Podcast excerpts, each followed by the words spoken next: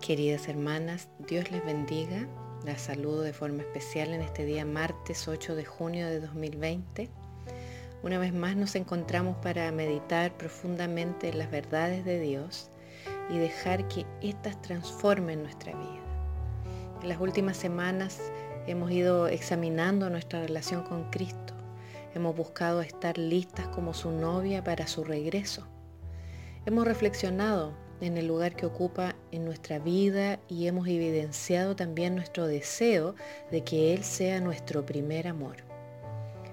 Queremos que Él sea el más importante, que sea nuestro amor primordial, nuestro primer amor, al que amamos más, al que ama nuestra alma. Pero ¿cómo hacemos que eso sea posible?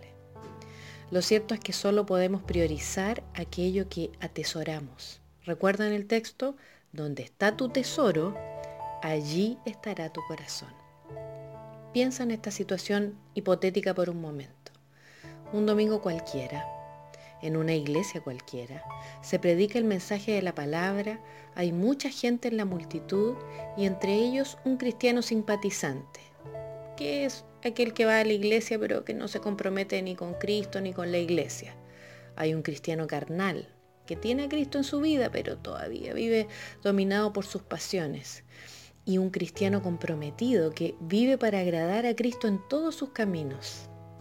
Todos ellos escuchan el mismo mensaje, pero solo a uno de ellos le causa impacto. ¿Qué creen ustedes, hermanas, que tiene la última persona que no tienen las otras dos?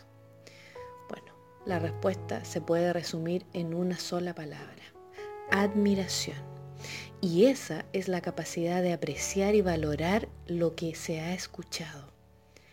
Algo ha sucedido dentro del corazón de esta persona para que aquello que tiene poco o ningún valor para los otros dos sea la cosa más preciosa del mundo para esta persona. ¿Somos nosotras ese tipo de creyente? ¿Somos de aquellos que atesoran? ¿Recuerdan el consejo de Jesús a la iglesia que había perdido el primer amor? Le dijo, vuelve a donde caíste arrepiéntete y haz las primeras obras. ¿Se acuerdan en Apocalipsis 2, 4, 5? Bueno, al principio de tu jornada quizás atesorabas, quizás tenías una tremenda admiración por la palabra y por el mensaje del Señor, pero algo sucedió en el camino y se perdió esa admiración. Tus ojos se nublaron, tu vista cambió de rumbo y quitaste tus ojos de Él. Ya no lo ves. Pero ¿cómo llegamos entonces a apreciar, atesorar. Desde un punto de vista espiritual, ver es la experiencia más valiosa que puede experimentar un ser humano. Porque cuando vemos, solo cuando vemos, disfrutamos. ¿Te has deleitado alguna vez en un paisaje? Yo recuerdo hace casi 30 años atrás, cuando visité las Torres del Paine en el sur de Chile al depararme con esos parajes tan hermosos, la belleza tan espectacular, ¿saben lo que hizo? Me sobrecogió y lloré. No sabría explicar por qué lloraba al ver eso tan precioso, pero era una belleza que me embargaba.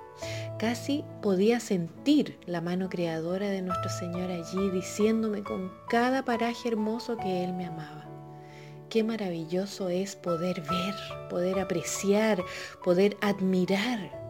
Porque ver causa alegría, genera placer, produce felicidad, trae agrado.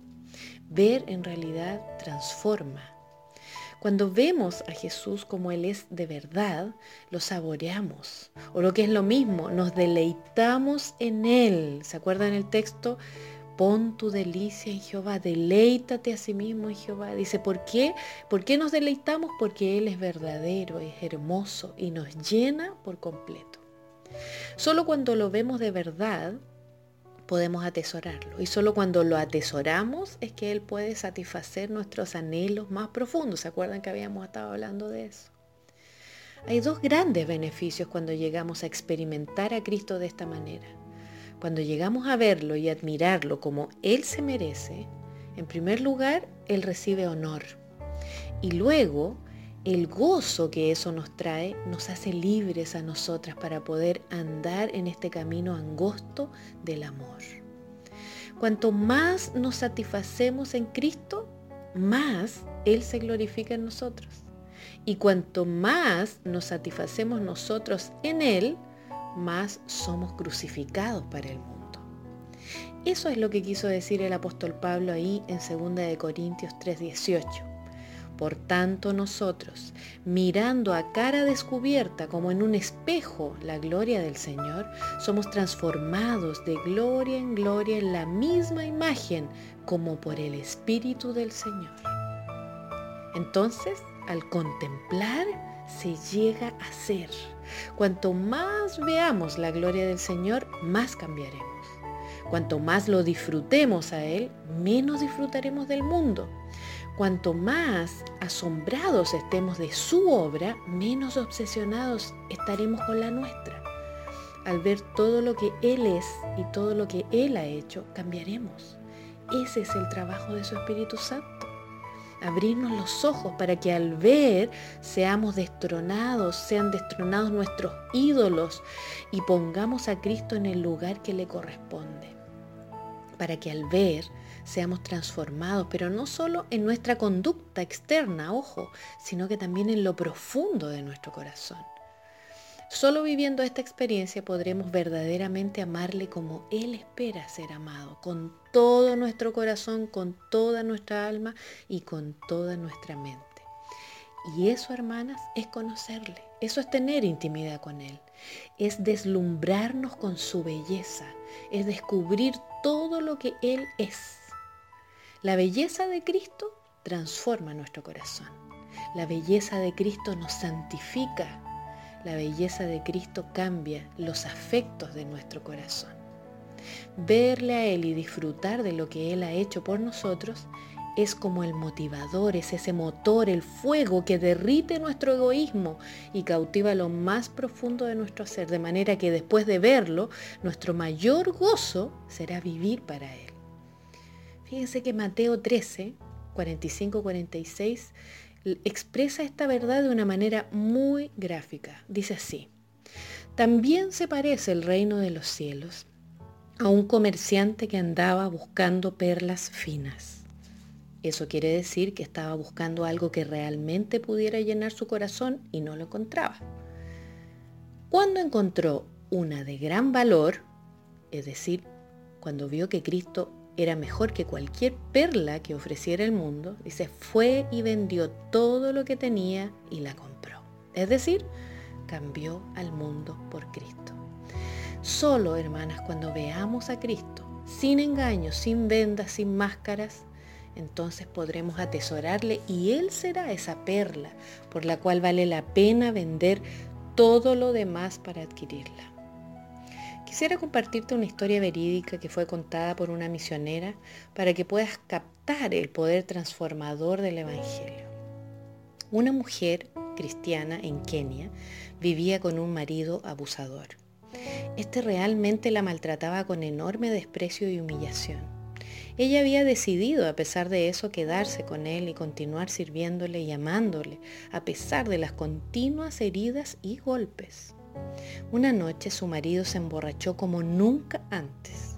Esta vez decidió llevar a su casa a varios de sus amigos y cuando llegó desnudó a su esposa enfrente de ellos y abusó de ella mientras estos bebían y se reían. Una vez que su marido hubo terminado de hacer todo lo que quería con ella, sucedió algo tan increíble como divino. La mujer se acomodó la ropa, se arregló el pelo, se dirigió a la cocina y sin decir nada preparó una comida para su esposo y sus amigos. Cuando volvió al comedor, apoyó la bandeja sobre la mesa y les dijo con cariño, les he preparado esto. En ese instante el marido se quebrantó. Con lágrimas en los ojos le preguntó, ¿por qué haces esto? ¿Cómo puede ser que me trates así después de todo lo que te he hecho? ¿Cómo puede ser que me sigas amando? Con una voz angelical, su mujer le respondió, si tengo que sufrir todo esto para que tú puedas ver cuánto Dios te ama, con gusto estaré dispuesta a soportarlo. En ese momento, su marido quebrantado cayó de rodillas y se rindió a Cristo al ver el amor, la gracia y la incondicionalidad de su mujer. Ahí el marido cambió. Presta atención a lo que te voy a decir ahora. Cristo es la mujer de Kenia. Tú y yo somos el marido. Como dice primera de Pedro 3:18, porque también Cristo padeció una sola vez por los pecados, el justo por los injustos, para llevarnos a Dios, siendo a la verdad muerto en la carne, pero vivificado en espíritu.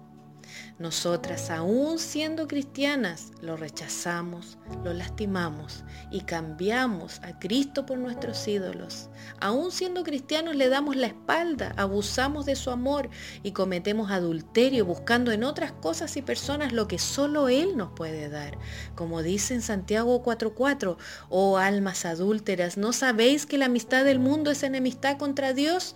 Cualquiera pues que quiera ser amigo del mundo se constituye enemigo de Dios. Nosotras, aún siendo cristianos, nos emborrachamos de deseos egoístas y en palabras textuales de la Biblia vivimos como nos describe el profeta Ezequiel en el capítulo 16, verso 25. No hubo esquina donde no te exhibieras para prostituirte. Te abriste de piernas a cualquiera que pasaba y fornicaste sin cesar. Qué duro mensaje, ¿verdad?